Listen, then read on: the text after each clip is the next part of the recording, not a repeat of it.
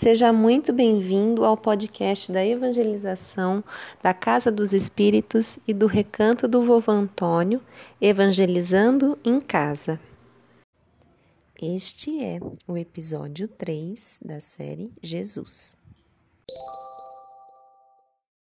E a historinha de hoje chama-se O Bom Pastor, é de autoria da redação do Momento Espírita e está publicado no site passatempoespírita.com.br. Era uma vez um casal de ateus que tinha uma filha menor.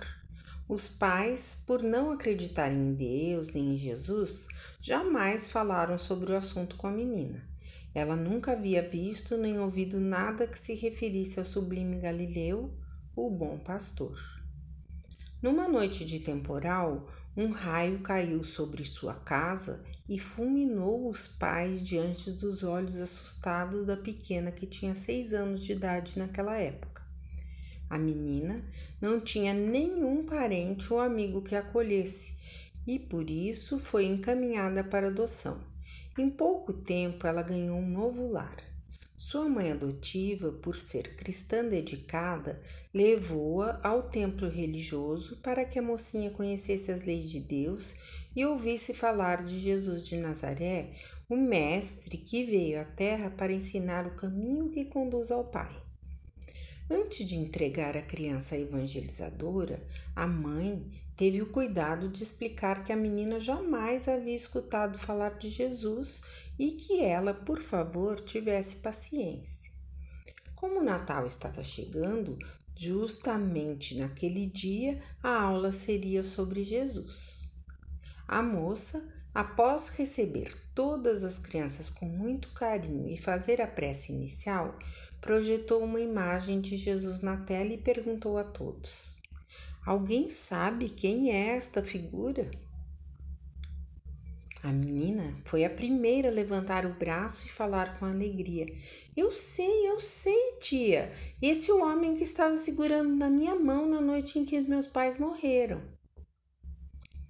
Jesus é o amigo invisível que nos sustenta nas horas mais difíceis da jornada. Como um bom pastor, ele conhece e vela por todas as suas ovelhas, independentemente de credo ou religião. Estrela de primeira grandeza, pode abarcar com seu olhar de luz toda a humanidade e balsamizar com seu amor as dores mais cruéis.